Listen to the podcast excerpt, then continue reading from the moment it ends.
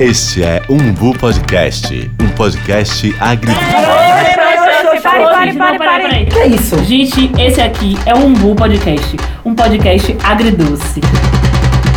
Eu não sei quem chamou essa criatura. Hello, gente! Mais um episódio do Umbu Podcast. Você tá com saudade da gente? Tá com saudade, Mertoca? Eu sempre tô com saudade de vocês. Mas eu tava perguntando, na verdade, você tava com saudade do pessoal que assiste a gente, Mertoca. Eu também tenho saudade deles. Gosto da resenha, né? Ah, pois é, então é isso. Umbu Podcast. Eu sou o Val, bem-vindo. Essa aqui nos fala quem? Mirte Santa Rosa. E Camila França vai apresentar o nosso convidado de hoje, porque a gente tá muito chique nesse Umbu Podcast. Camila, Convidado faça as honras da ilustre. Gente, voltamos. Essa é a quinta temporada. Durante sete episódios, vamos conversar sobre democracia. E eu garanto que em cada episódio tem uma resenha e um convidado especial. E hoje, aqui ao meu lado, eu não tô só com minhas parceiras do crime, né? Além de Val, bem-vindo, e Mitch Santa Rosa, tô muito bem acompanhada de José Sérgio Gabriele, gente. Seja muito bem-vindo, José. Tu- Como é que Muito tá? obrigado, Camila. É um prazer. Muito obrigado, te- Val. Muito obrigado, Mirtes, pelo convite. A gente tá muito feliz de ter você aqui pra prazer é meu, poder a gente conversar sobre um tema, sobre uma temporada que a gente pensou com muito carinho de falar sobre democracia. Sobre esse tema que muitas vezes nos causa arrepios, mas que é tão necessário termos discussões sobre como ela perpassa toda a nossa vida, né? Como é isso? Como é viver em um Estado democrático de direito, né? O, o que é isso? E aí a gente, quando a gente falou, não, vamos conversar com Gabriele, a gente ficou logo feliz. Falou, pô, a gente vai conversar com um doutor. Na a gente vai conversar com um É, assim, né? Foi, verdade. programa. Meu Deus. Camila começou. Camila! E agora? Gabriel, bota aí Não. nessa edição, Gabriel. Eu quero Na verdade- falar. Nem é Gabriel, é meu tio. Mas quem vai botar a edição é Gabriel, né? Val, aqui quem tá falando é Thiago, eu também posso botar, não me limite não. Beijo, fui. Mas falando bem claro, assim, José Sérgio Gabriel é especial, porque a gente vai falar de diferentes pontos da democracia, né? Vai falar de uma militância estudantil, a gente vai falar de um gestor público, vai falar de candidato a posto parlamentar e executivo também, e de outras experiências que ele possa compartilhar, inclusive a familiar, que foi por onde a gente começou, né? José Sérgio Gabriel é pai de dois filhos, e a gente vai conversar sobre isso, né? Vocês falam sobre democracia em casa? Sim, com certeza. Meus dois filhos são perfeitamente democráticos. Meus dois enteados também são muito democráticos. O grande problema da democracia é que ela é como o step do carro. Você acha Hum. Que tá ela- de boa. que tá de boa. E daqui a mas pouco- quando você fura o pneu, você sabe a importância dela. O problema da democracia é que se você não tiver um ambiente democrático, as ideias não florescem, as oportunidades não acontecem, as pessoas acabam partindo para uma solução na tora, cada um se vira para resolver a sua situação. E isso acaba criando uma selvageria e a sociedade perde. Quem viveu a ditadura, eu sou um homem de 72 anos, portanto já vivi a ditadura, é, e lutei contra ela e sofri por ter lutado contra ela, sabe que a, a perda dos direitos democráticos, mesmo que os direitos sejam limitados, porque os direitos não são iguais, quer dizer, Sim, sim. os negros, as mulheres, os quilombolas, as pessoas da periferia não têm os mesmos direitos dos brancos, Não tem os mesmos, homens o mesmo acesso, o é mesmo fato, acesso. Então, é, mesmo, mesmo com essa limitação, a democracia é muito importante. E aí a gente vai começar então com uma pergunta que a gente tá lançando em todos os episódios dessa temporada, né? Pra já balizar quem está chegando aqui sobre por onde vai partir os outros diálogos. O que é democracia pra você? Para mim, a democracia é, é a- o respeito ao direito do outro. A democracia, do ponto de vista das relações entre as pessoas, é respeitar o direito do outro. Ter, ter regras que determinem os limites entre a minha vontade e a vontade do outro. Mas a democracia é uma forma de organização do Estado. E o Estado sempre é um Estado opressor. Então, quando você tem um Estado opressor, a democracia tem que ser algo que possibilita que a sociedade se manifesta, que os diversos grupos possam vir a ganhar mais espaços na utilização dos recursos públicos. E a democracia é também um processo de decisão de quais são as prioridades. Ou seja, a democracia é um processo que define o que o governo deveria fazer. E o governo ele não, não gera recursos, ele tira recursos de uma parte da sociedade para dar para outra. De quem ela vai tirar e para quem vai dar, É, a essa é a democracia. decisão, né? A democracia permite essa decisão. Então a Inclusive- democracia tem várias dimensões. Esse ano, né, a gente tem falado muito sobre a importância de quem você vai votar para o legislativo. Tanto legislativo estadual quanto federal, porque essa definição também passa por essas pessoas que vão lá nos representar. Então, se eu vou e exerço essa parte da democracia, que é o direito ao voto, o direito à escolha, e depois, ou eu não voto, ou eu não paro para poder pensar em quem eu estou votando, ou eu simplesmente votei, o meu candidato ganhou, a minha candidata ganhou, e eu não vou lá também estar tá na fiscalização de um processo, eu enfraqueço essa democracia. Sim. Porque são nesses momentos que surgem outros interesses que não necessariamente são interesses que uma parte do povo não queira, mas possa ser que esse direito, né, esse, isso que é trabalhado, não favoreça ao outro. Já que, é como você disse, né, tem várias partes, então todo mundo tem que se encontrar. Como é que a gente vai se encontrar nisso? Com certeza, Mitz. Você tem a eleição para os parlamentares, para os congressistas, né, para os deputados hum. e para os senadores, ela é fundamental, porque o parlamento ele acaba sendo a caixa de ressonância dos interesses. O nosso Congresso, ele não representa a nossa sociedade de fato, porque a composição do nosso Congresso tem muito mais homens do que, do que mulheres. Do que mulheres mais do que proporcionalmente na sociedade. O nosso Congresso tem mais brancos do que negros. O nosso Congresso tem mais representantes dos proprietários de terra do que dos consumidores de produtos agrícolas.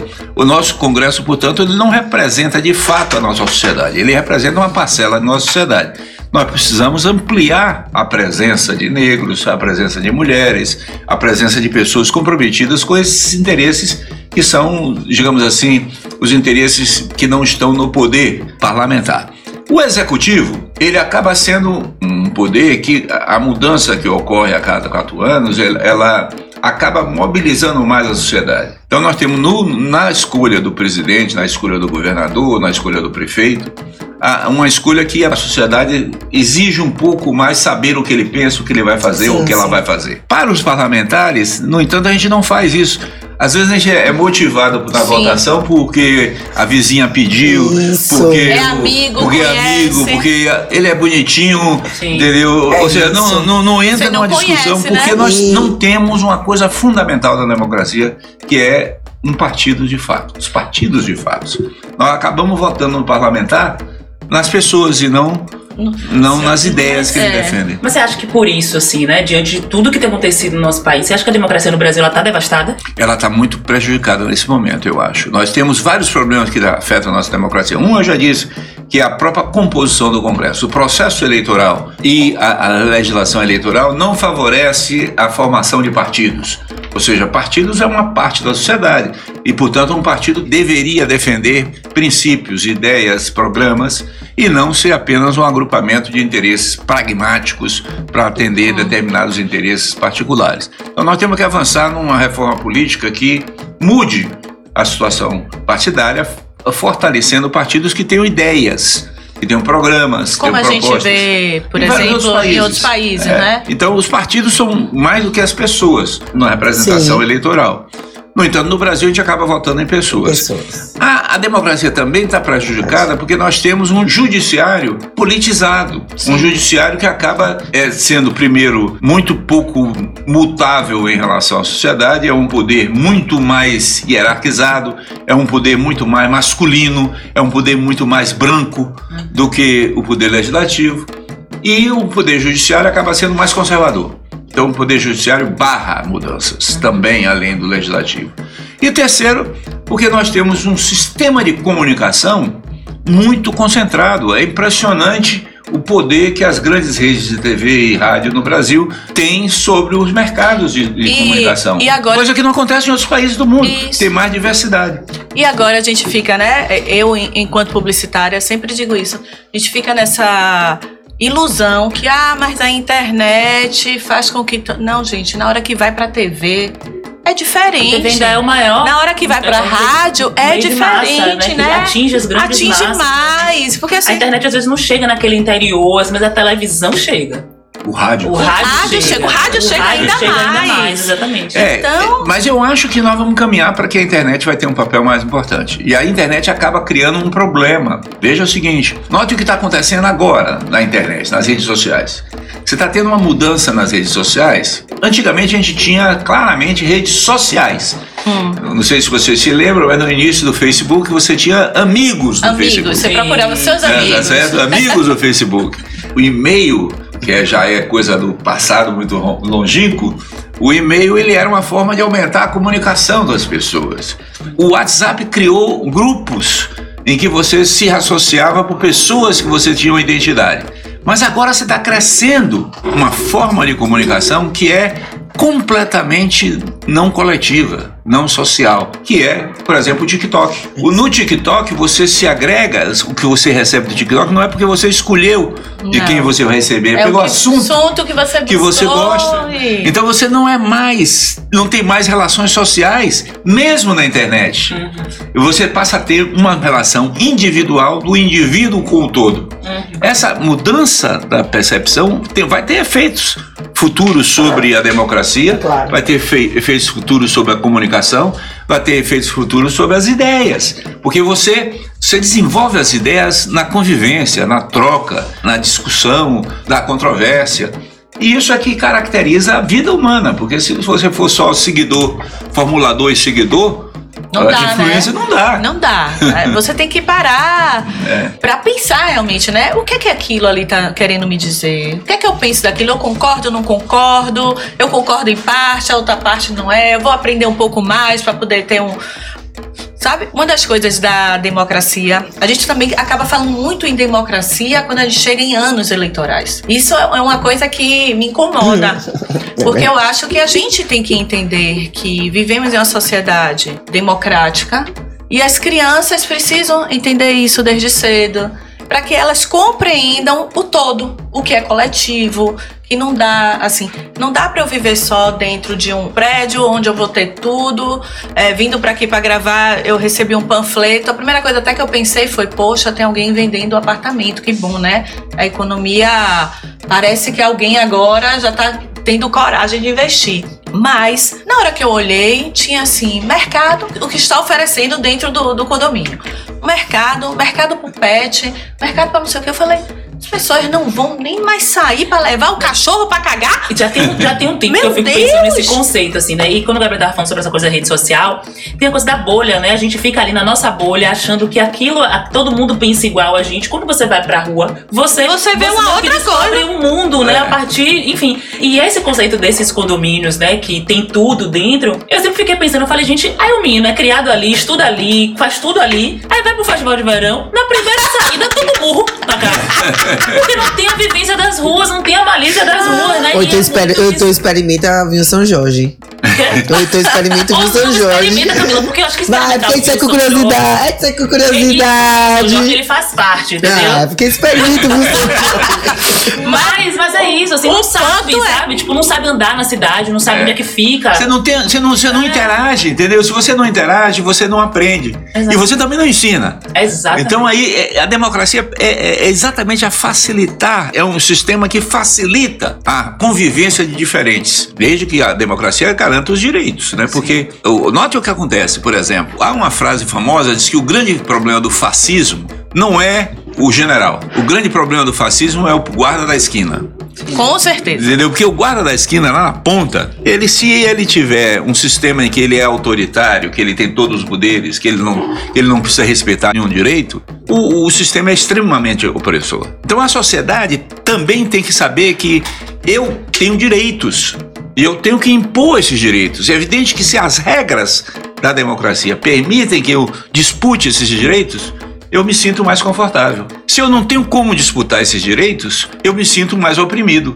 E aí introjeto, boto para dentro de mim a opressão. O que é o pior dos problemas. Quer dizer, quando você introjeta para dentro de você a, a- a opressão, você aceita a situação de oprimido. E o pior é que a, a escassez do princípio de democracia bem difundido faz isso, né? Faz com que É. as pessoas percam de cidadania, inclusive com, é, sem entender o que tem direito, o que pode acessar. E achando que quem tá buscando o seu direito é errado, porque isso aqui é um Estado, um novo É, Estado social. exatamente. A gente se acostuma com aquilo que não deveria se acostumar. Exatamente. E eu acho que é um pouco do que a gente estava falando antes, né? Que a gente começa a se acostumar com aquilo que vai perdendo qualidade na educação, vai perdendo qualidade na saúde, sendo que a gente deveria estar o tempo todo entendendo que a democracia é para oportunizar cada vez mais nesses espaços que atingem e que estão diretamente envolvidos nas nossas rotinas. Não, note, por exemplo, a educação. Eu, eu pessoalmente, eu, eu estudei minha vida toda em escola pública. Qual é a experiência da escola pública? A escola pública, ela, ela agrega, ela agregava pelo menos, hoje agrega muito menos, ela agrega jovens e crianças de diversas origens sociais. Porque a sociedade é desigual, ela é desigual. Então você tem gente de várias origens sociais que estudam na escola pública.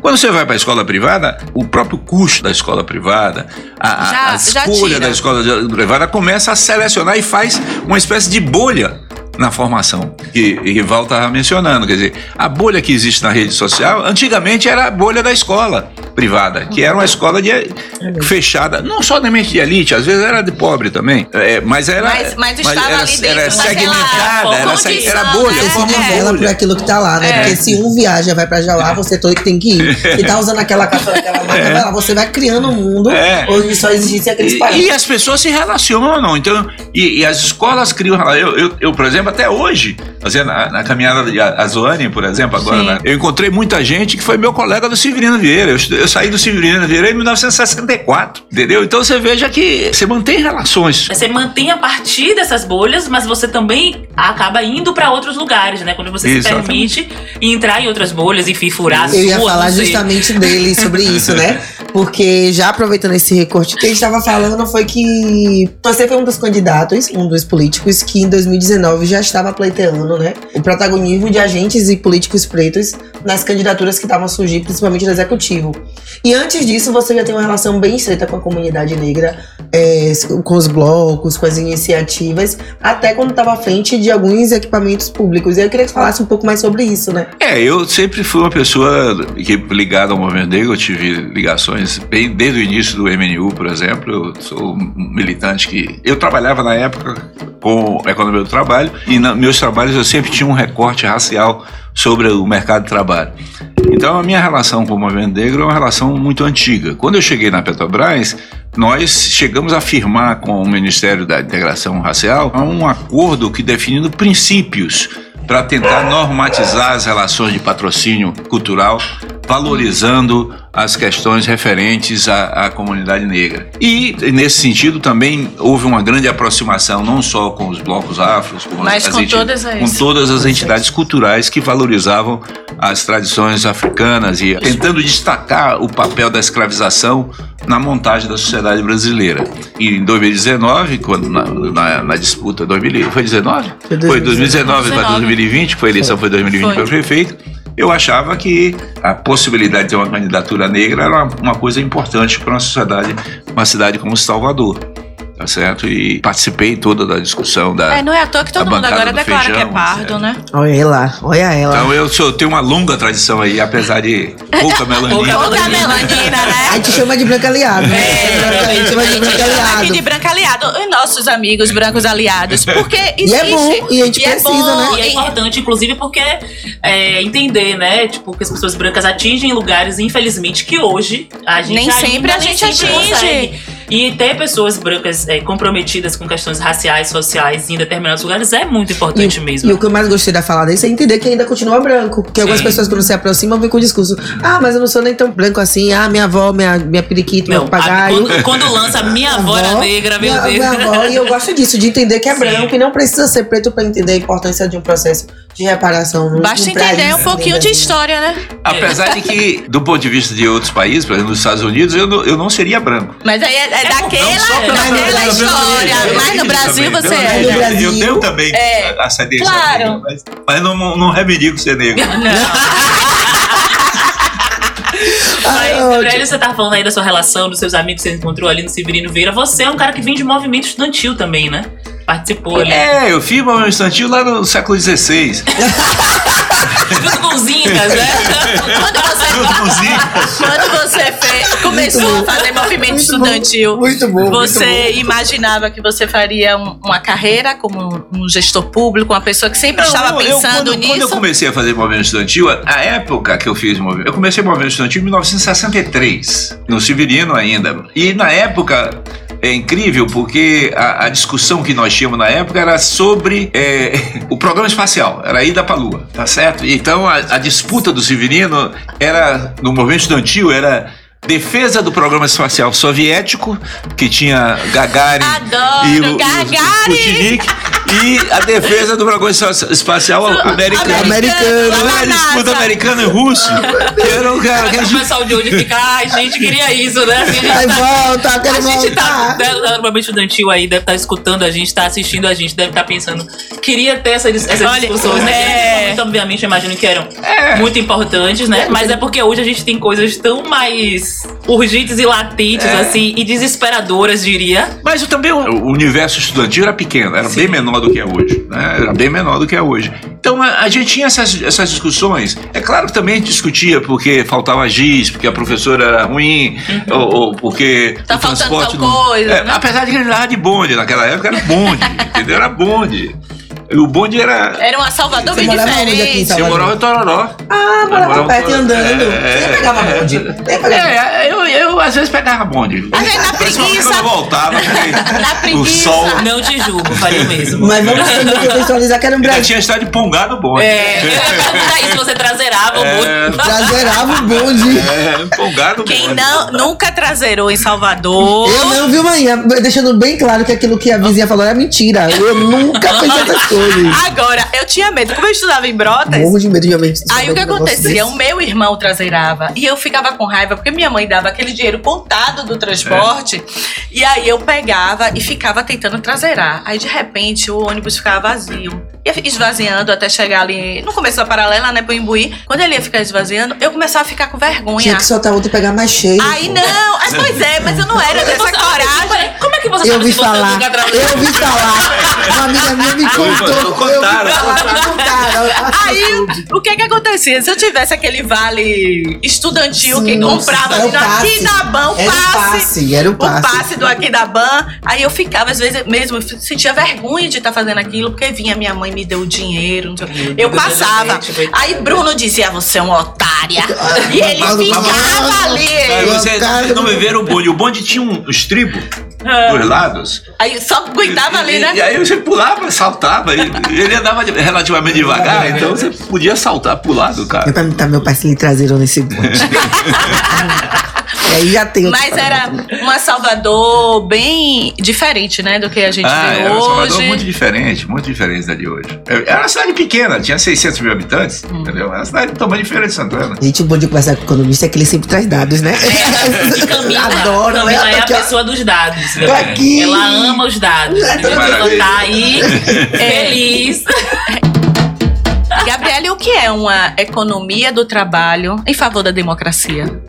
Olha, a economia do trabalho geralmente é uma parte da ciência econômica que se dedica a estudar as relações de trabalho, se dedica a estudar a- as condições internas da, da empresa, como é que se dão as relações internas, se dedica a estudar como é que o- os trabalhadores acabam eh, se ofertando ou não no mercado de trabalho, acaba analisando é quais são as categorias que existem e como elas estão qual é o futuro que elas têm estuda como é que estão as, as relações de trabalho em termos de negociações coletivas, tem uma relação grande com o movimento sindical, porque os sindicatos acabam sendo é, é, uma força importante para as categorias mais organizadas. Não perdem cada vez mais importância com o crescimento da informalidade e do trabalho autônomo É, e do e- trabalho dos, Essas mudanças, essas mudanças que aconteceram, acontecendo né? na tecnologia mais Foi. recente, mas que também é objeto do estudo da economia do trabalho. Então, a economia do trabalho tem como objeto do estudo o trabalho. Seja do ponto de vista dos trabalhadores, seja do ponto de vista dos patrões, porque também há uma Claro. lógica patronal sobre o trabalho. Hum. Então, os serviços de, de relações trabalhistas, a- os serviços de pessoal das empresas, etc., acabam utilizando também de instrumentos da economia do Então, trabalho. o entendimento dessa economia do trabalho impacta também diretamente na manutenção de empregos, na- Claro. nas perspectivas de novas vagas, né? Diante de tudo e de qualquer profissão. de qualquer profissão. Então, é, o- a economia do trabalho ela estuda um pouco como é que se dão é, as mudanças e as tendências nessas relações. Porque tudo que existe no mundo foi produzido pelo trabalho, de alguma maneira. ou direto, ou seja, que a pessoa fez aquele trabalho, ou de forma indireta, porque quando você usa um computador, tem milhares de horas de trabalho ali dentro Ali, né? naquele É. computador e você nem percebe que ali tem um trabalho. Assim, Aquele computador é Você fruto diz de assim, trabalho. só vou comprar ali um Cada peça, computador. né? Cada peça Vou comprar ali. só um A caixa computador. que veio, É. a pessoa que te vendeu, assim. Nossa, agora você entrou Né? na minha mente aqui, porque eu tô É igual quando você, em quando coisa. você compra uma fruta e diz assim, comprou a fruta. Outro dia eu escutei que os meninos da, da nova geração acham que não existem, como é? Que tudo já vem pronto. Que o. Como é, meu? Tem um negócio assim, que tal fruta vem dentro de uma caixa. Não, olhe, se planta, viu? Ah, sim, como se surgisse. Se surge, É, surge do nada.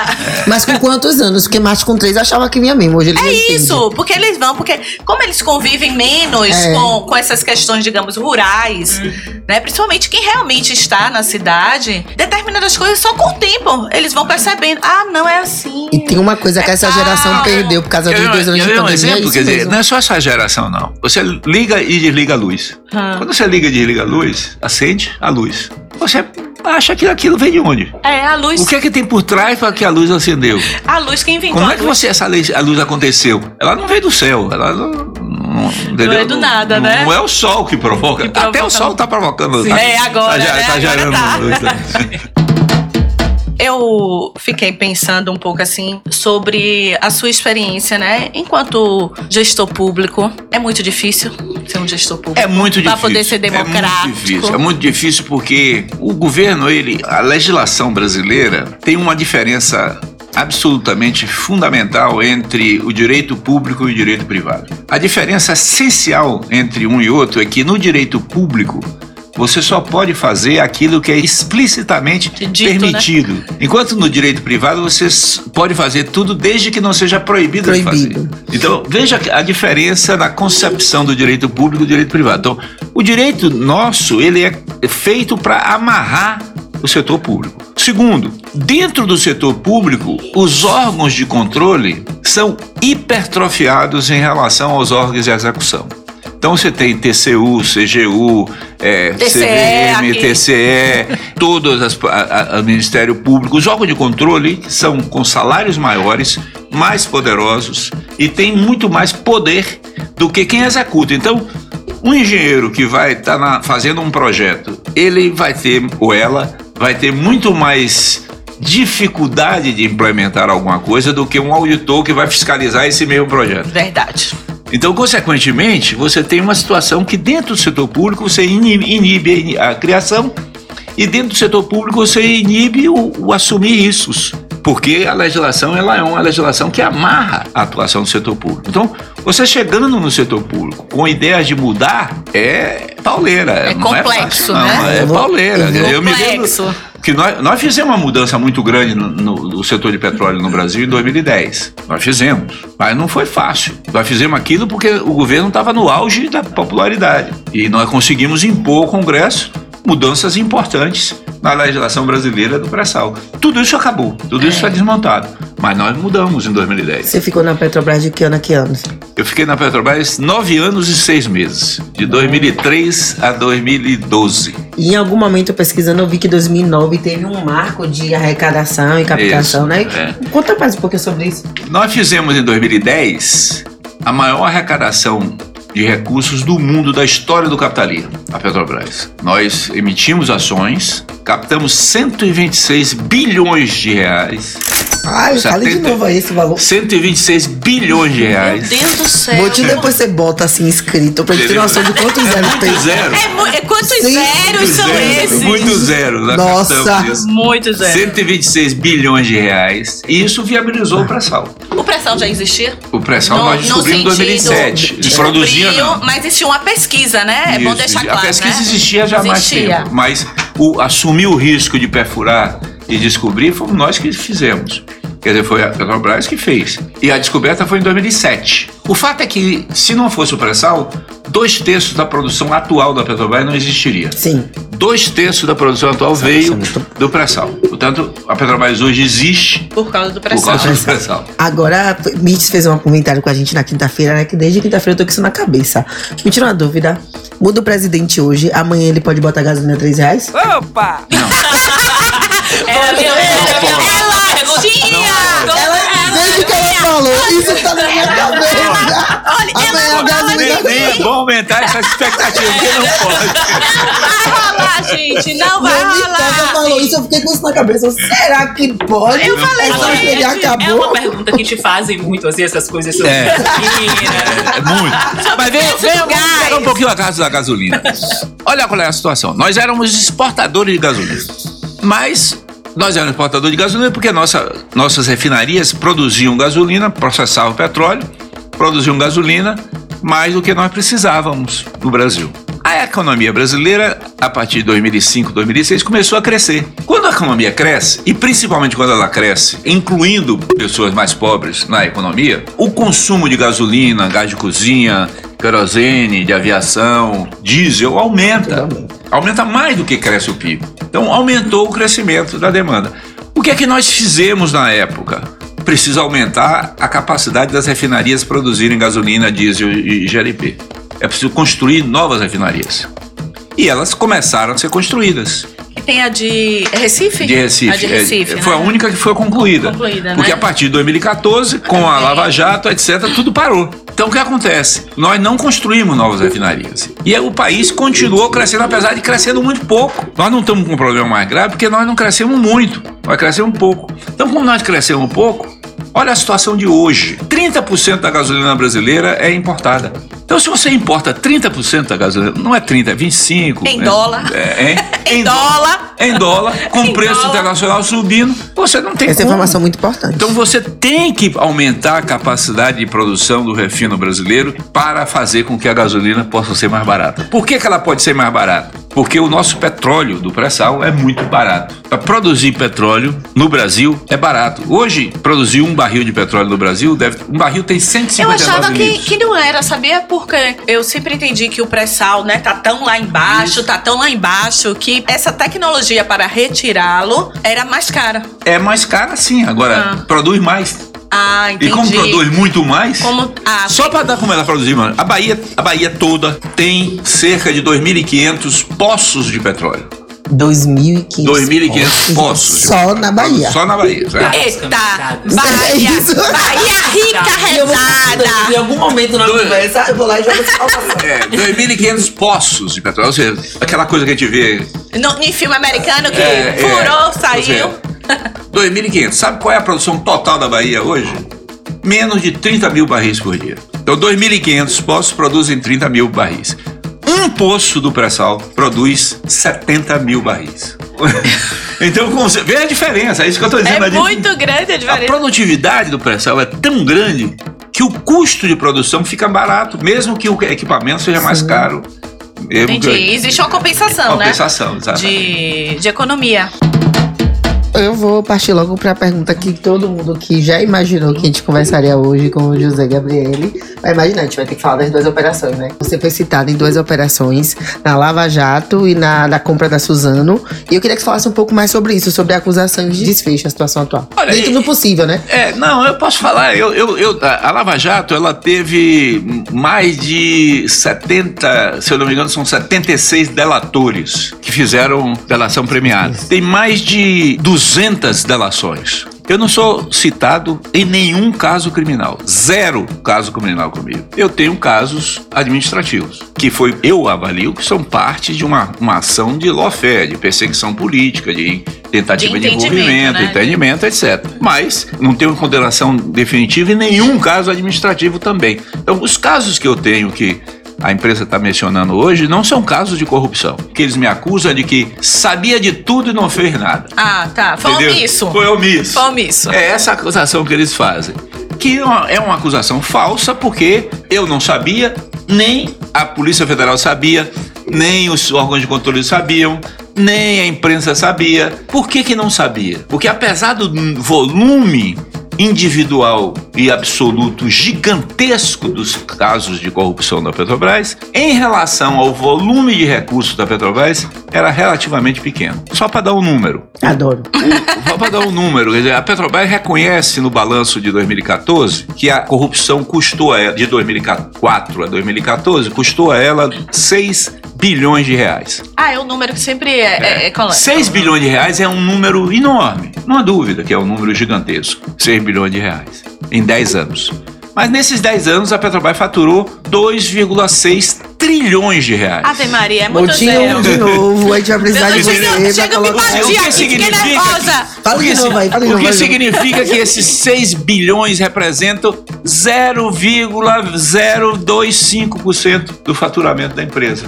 Ou seja, do ponto de vista relativo, é muito pequeno os 6 bilhões. Absolutamente é muito grande. Claro. Agora, em termos relativos, é pequeno. Por isso que os sistemas de controle não captavam. Porque nenhum tava- sistema de controle Ia cap- conseguir ver, ia né? conseguir captar isso. Tem uma coisa, Gabriela, assim, a gente fala muito de Petrobras, né, no nosso país, né? Desde que ela foi, digamos, construída, idealizada. E hoje a gente escuta muito, né, uma parte da população que fica dizendo, vamos vender a Petrobras, vamos não sei o quê. Eu, com o meu pouco de estudo, eu acho que isso é um, um tiro no pé. Mas é porque você é comunista de iPhone. Eu sou uma comunista de iPhone, gente! Mas é pensando mesmo quando eu trago para o nosso país. Quando você me diz do pré-sal, se não for a Petrobras que tirar o pré-sal, vai ser uma empresa privada? Essa é uma pergunta que eu faço. Privada entendeu? e estrangeira. E estrangeira. Eu começo por estrangeira, né? Estrangeira eu acho Assim, como é que ela vai gerar o mesmo tipo de riqueza para o país da mesma forma? A gente sabe que é diferente o que é público, o que é privado, como você mesmo disse, né? Do direito, mas também o entendimento de quem é dono. Se o cara achar, né, que, que é dono e que aquilo possa ser que não dê retorno ele, não vai investir. É, mais do que isso, porque no caso do petróleo e no caso do gás, esses dois produtos são estratégicos. O que é que significa isso? Não há nada no mundo, hoje aqui em torno de nós, que não tenha trabalho e que não tenha petróleo. Ou na sua produção ou no seu transporte. Porque tudo que é transportado Meu iPhone que foi transportado, É. veio, tá vendo? então, o, o Dival. foi transportado pelo petróleo. Tá certo? Então o petróleo é estratégico. Tanto é que hoje quase 90% das reservas conhecidas de petróleo estão na mão dos estados. Não estão na mão das empresas Quanto? privadas. 90%. 90%. 90% das reservas do petróleo do mundo estão nas mãos dos estados. É, outro dia eu li que, sei lá, na Noruega, a Noruega tem uma empresa estatal, É. não sei o quê. Até comparando, dizendo aqui, fica falando isso. E a Noruega, que é capitalista, que é isso, aquilo, Não, o petróleo você- é dela. Eu vou chegar até os Estados Unidos, que é, que é talvez o único país do mundo que é grande e que não tem uma empresa estatal controlando o petróleo. Mas, olha o que acontece com os Estados Unidos. Até 2008, de 2008 para cá mudou um pouco o quadro, eu vou explicar um pouco o que aconteceu. Mas até 2008, os Estados Unidos tinham o suprimento de petróleo dele garantido pelo Oriente Médio. Como é que ele garantia isso? Com as Forças Armadas. Tava as Forças lá, né? Americanas garantiam a Exxon, garantia a Chevron, garantia as empresas privadas que trabalhavam estreitamente vinculadas ao- Departamento de Estado e ao comando das Forças Armadas para garantir o suprimento de petróleo para os Estados Unidos. Então, mesmo nos Estados Unidos, o Estado tem um papel predominante, é de forma diferente, é claro, do que é na Arábia aqui. Saudita, que a empresa é estatal, do que é no Brasil, que a Petrobras é estatal, até agora. Vai continuar, estatal. Mas o, o fato é o seguinte: então, manter o controle da empresa estatal ela é fundamental para todos os países que têm petróleo. Porque o país que não tem, não tem jeito, porque a decisão política de onde vai ficar o petróleo foi tomada há 100 milhões de anos atrás. É, né? Entendeu? Então não tem jeito. Tem que reclamar com Deus. Reclama com quem fez o universo. É, eu acho que a Entendeu? gente- Não- Não tem petróleo em todos os lugares. Então, nós temos um privilégio de termos petróleo. Nós descobrimos uma reserva de petróleo dos últimos 30 anos. Não tem nada maior do que o pessoal até hoje. É claro que aqui a, a Guiana e Suriname, aqui no norte do Brasil, está crescendo muito a descoberta lá. Mas nada chega perto ainda ao, ao pré-sal brasileiro, que foi realmente a maior descoberta. E nós vamos abrir mão do, do Estado controlar isso para entregar a Exxon, para entregar a Chevron, que estão controladas pelo exército americano? Jamais. Entendeu? Porque apesar de serem privadas, a relação dessas empresas com o Estado americano é muito, muito grande. É, A forma, né, que, que eles Ou os fazem. que chineses diferencia. também, que, que é outro lado. é, né? que os são os chineses grandes. agora. que, que a os grande grandes expansão do mundo é investidores, né? chinesa. é, eu percebi que se a gente falar aqui de Petrobras, a gente vai render até amanhã de manhã. Então eu vou sair um pouquinho dessa caixinha Isso, e vou ótimo. voltar pra outra coisa que todo mundo gosta, fofoca. Isso. É verdade que foi pré-candidato a- pré-candidato a pré-candidato de governador? Tava Não. muito perto. Não, é, é- Só escutava seu nome naquele período. Eu, eu disputei a preferência do PT em 2014. Isso é, verdade, Ah. isso é público, né? É, eu disputei com o Rui Costa até o momento em que eu resolvi não, não levar a disputa até o fim. Apesar de que eu tinha uma grande parcela, digamos, orgânica do PT me apoiando. Sim, sim. Tá certo. Talvez até fora também. né? É, Mas Agora, a gente até quando conversou, né, e disse, a gente vai perguntar sobre isso. Como é participar de um partido e que nesse partido tudo é democracia? com tantas tendências, Com com, tantas tantas coisas. tendências, É com tantas- Mas, não sei o mas quê, o o fato quê. de ter várias tendências é até positivo, né? Porque acaba sendo você é, é, acaba provocando um debate intenso. O Gabriel, problema é quando esse, aqui quando esse rapidinho. Eu vou voltar, porque tem gente que tá ouvindo que não tá entendendo o que são essas tendências no PT. Você pode explicar? Porque tem muita gente aqui que vai ficar, o que é isso que eles estão falando? Ah, olha, o, o PT é o maior partido do Brasil hoje, é o mais preferido do Brasil hoje. Da América Latina. É, e é talvez o maior partido de esquerda de massas do mundo. Talvez seja. Tirando, evidentemente, o Partido Comunista Chinês. Sim, é. Mas lá tem outras mas, questões. é, mas ele é, lá é governo e é, diferente. O processo democrático chinês Lá é, diferente muito do nosso. Diferente. Bom, então o que como é que o PT se organiza? O PT se organiza, evidentemente, você tem diretórios em cada lugar e você tem, portanto, uma forma de organização formal do partido. Mas dentro dessa vida, o PT realiza convenções, realiza encontros, debate, se organiza em setores. Você tem o setorial negro, você tem o setorial é, De mulheres. é, mulheres, você tem o setorial de Claro. energia, você tem o setorial de, de Cultura, saúde, né? você tem o setorial de cultura. Agrário Você tem- se organiza em termos de setor. Então ele se organiza dessa maneira. Agora, dentro dele, existem agrupamentos que pensam de formas diferentes sobre alguns temas. Então, por exemplo, tem agrupamento que acha que nós estamos à beira da revolução. E que, Ui, portanto, vamos pegar todo mundo. Foi-se É, armas. Dar um sorriso. e que, portanto, nós temos que radicalizar o máximo a disputa. Tem outros que são mais, digamos, moderados. Moderados. E que acham que tem que negociar um pouco mais. Então, esses agrupamentos internos acabam disputando as orientações, principalmente nos momentos críticos, por exemplo, eleitorais. Então, qual é a linha de alianças? Nós vamos fazer, chamar Alckmin para ser vice do Lula ou não? Isso foi uma disputa. As tendências se manifestaram. É, a gente viu. A Até gente- a imprensa ficou, né, É, noticiando. sim. Vai, não vai. Então, isso acaba provocando um debate democrático, até que se tomou uma decisão e todos devem seguir. É, e o que eu gosto é disso. É dessa sensação, assim, de que é o exercício da democracia. Na hora que é tomada a decisão, foi, então tá todo mundo junto. Todo Mas mundo colou na aceitam o corda. resultado, né, gente? Tipo, é isso. É, a gente a vai aceitar. é aceitar. Exatamente. A gente maior- não vai ser. Pra mim, o maior ganho da democracia é isso, é a pessoa aceitar o resultado. E por né? pior que seja, porque eu vou falar que um boa é democracia, né? Então tudo que a gente vai fazer são três, então o que duas decidirem, a outra tem que aceitar. Geralmente quem tem que aceitar sou eu. É isso. Você tem que aprender. Eu, eu o que é. geralmente quem tem que. Elas falando do ponto de vista que geralmente tá tudo certo. Não. A nossa tendência é a mais aceita É, desse Não, mentira. É a nossa E aí, tendência. quando se divide, eu sempre fico na dúvida. Hum, o meu voto é assim pra ver quem é que eu vou descontar agora. Não, mas aí eu, vou, aí, aí eu vou ter que. te- Eu vou contar um fuxico do umbu, Gabriel. Porque Camila, quando ela tem que decidir, ela, não, ela fica literalmente em cima do muro. É o único momento. Camila é uma pessoa que ela tem lado. Mas no umbu, ela fica em cima do muro. Que às vezes eu e Mirtes, raramente a gente discorda. Não, mas sabe por quê? Porque é isso. Quando, quando, quando você tem um grupo pequeno como vocês três, Hum. aí tem o seguinte: eu se eu tomar essa decisão hoje, amanhã, como é que ela vai fazer? É isso. O raciocínio dela é bem esse. Eu falo. Ela falou, mas eu não sei de que eu vou me vingar primeiro. Pra poder então ver. aí isso muda um pouco. É, o tempo todo. Mas a gente, a nossa tendência. A gente discorda pouco. Mas o lugar de onde cada uma saiu, por ser diferente, é interessante. Exemplo, é uma sociedade na qual a gente pensa em muitos momentos de forma diferente, mas a gente tem um objetivo. Qual é o objetivo? Que o nosso podcast cresça, que mais mulheres negras possam falar. Então, assim, eu acho que é um pouco isso com o partido, né? Qual é o nosso objetivo? O nosso objetivo é eleger.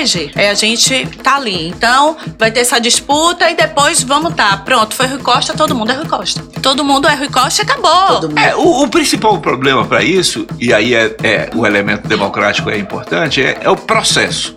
Como é que a gente faz para resolver processo. o processo das diferenças? Vai ser na base de quem é mais forte? Vai ser como no trio elétrico, que você vai, mete o cotovelo e, e vai? Ou vai ser, de alguma maneira, num processo é, negocial, num processo de consenso progressivo, num processo de convencimento, num processo em que você define quem é que decide anteriormente, qual é o processo de decisão. Então, a democracia ela depende muito do processo de decisão. Porque se você aceita o processo de decisão, é mais difícil você contestar o resultado. Ó, foi difícil aceitar o processo de decisão de 2018. Foi, a gente falou, a gente até conversou, né? Dizendo assim, poxa, foi o voto, né? Fazer o quê? Mas que aquilo dava uma dor. Eu e sei. quando você vê quatro anos depois que você tinha razão, porque não é aquela isso, não. viatura. Pra mim, o que pesa é o seguinte: que foi esse sistema que durante muito tempo elegeu em 2018 e antes fez outras eleições menores, né? No, no- do candidato em atenção. Hoje é o mesmo que está sendo questionado. O voto de urna eletrônica, o processo democrático, tudo aquilo que durante muito tempo garantiu o poder, garantiu o espaço, está sendo questionado. Aí eu fico, porra, antes não tinha. Será pra não aceitar? Era pra não ter aceitado naquele ano. É.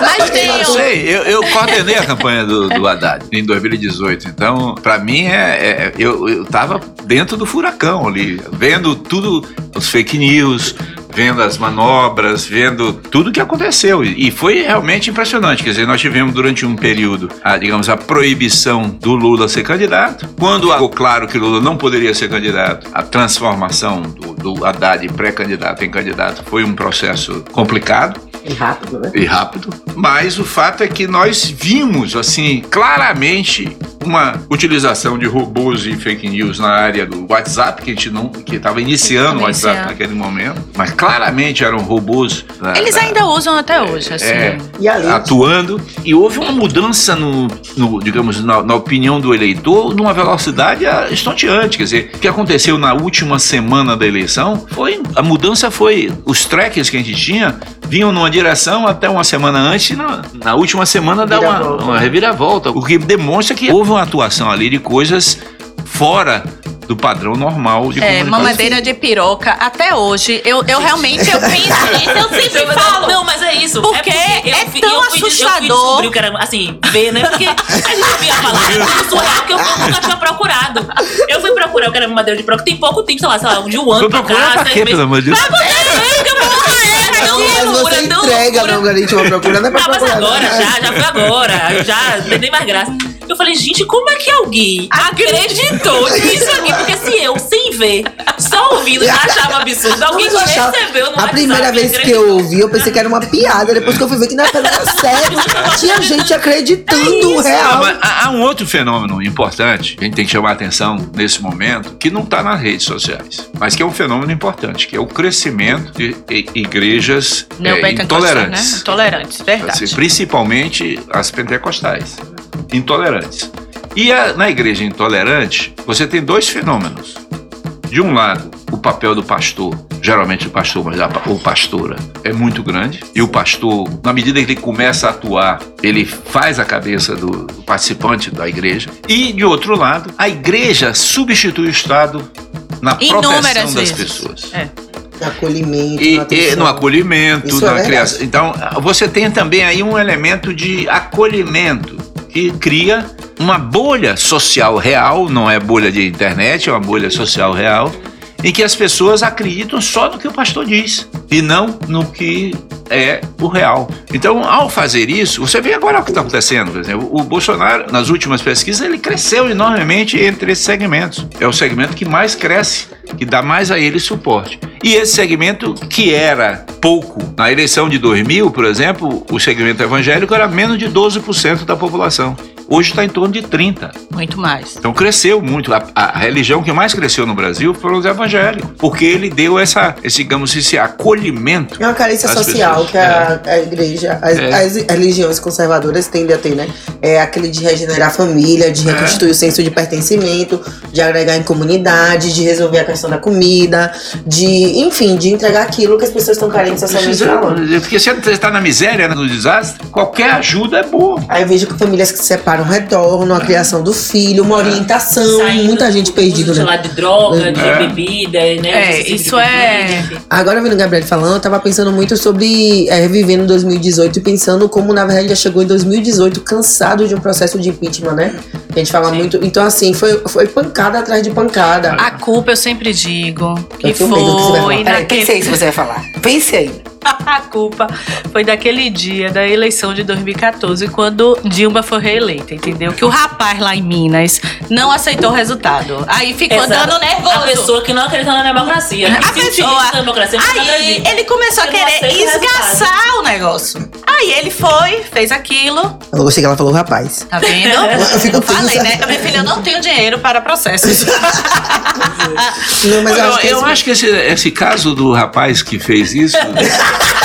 ele tava mimado, É. puxa! Mas tem um Tava- fenômeno anterior que é mais social, que é importante chamar a atenção, que é 2013. Sim, o As movimento, manifestações as de manifestações dos 2013. Se estudantes. vocês lembrarem, Era. elas começaram, Doido, digamos assim, querendo mais direitos, o que é muito positivo. É, a democracia Então, eu- prevê isso. É, que a Começou por sociedade causa da tarifa, né? Do, É, do, do, eu do quero mais ônibus. direito, mas ela, durante o processo, ela foi rapidamente transformada numa manifestação contra a corrupção Claro, aquele e o patinho. governo. Eu, que raiva do patinho. É. Quando eu vi aquele Mas é a patinho. cara do que tá acontecendo. Aquele pato, aquele pato, ele foi uma antecipação dos momentos atuais. Exatamente. É um pato. É. É um pato, Quem realmente. está batendo pato? É, quem está fazendo pato? Nós. Os patos da parada. Agora, é, Gabriela, a gente tá quase perto do final. Não, eu, antes de fazer o pergunta, não, não, eu vou fazer Eu vou perguntas ainda. a tia vai acabar, mas ele pergunta falou de Haddad, eu queria perguntar de Manu. Ah, é Manu, né? É, teve uma aproximação no processo de, da candidatura de Haddad, está perto da vice, da candidata a vice, é, perto das pautas feministas, perto daquele diálogo tudo também, é, te transformou de alguma forma. Olha, a- a minha relação com, com o movimento feminista também é muito mais antiga. Eu sou, apesar de muitas feministas de hoje na época serem contra, eu sou, por exemplo, defendi lá no século XVI as cotas para as mulheres dentro do PT, por exemplo. Claro, que, tem que ter, É, em todos os partidos. É, então, e, e sempre fui um aliado do movimento feminista. Quando a, a- Manu se tornou a vice, evidentemente que a gente sabia que ali ia ter um, um- a temática é, feminista iria é, ser alvo de ataques. É claro que seria alvo de ataques. Mas nós, a- a- é um tema que a gente tinha que enfrentar, não tinha jeito. Quer dizer, se nós queremos mudar a sociedade, nós temos que enfrentar esse tema.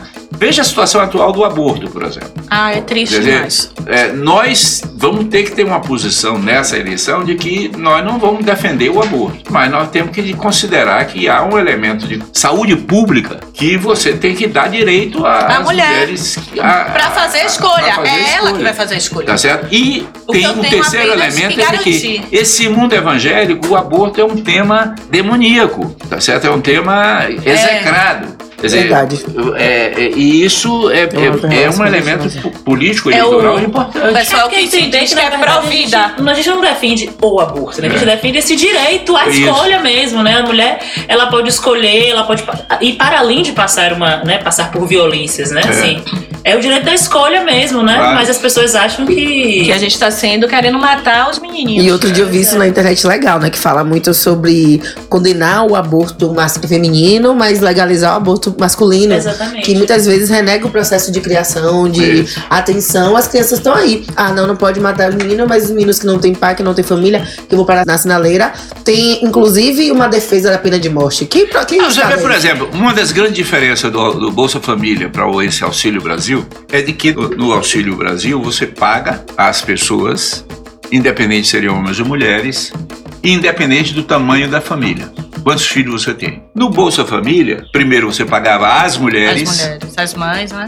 as mulheres sejam ele mães ah, ou não. Ah, eu sempre achei que era até É, mãe. pagava as mulheres e você tinha um diferencial por filho. Por filho. Não, por filho, isso eu sei. Então, é necessário pensar que você tem um programa de transferência que não pode ser. é, é, Só é, dar o dinheiro, né? Uma família de um homem sozinho não é a mesma coisa de uma família de uma mulher com três filhos. Sim. Sendo que na maioria da população brasileira as mulheres criam seus filhos sozinhas. É, então, Então as, não mulheres, a- a- as famílias hoje chefiadas por mulheres com filhos, é muito grande esse número.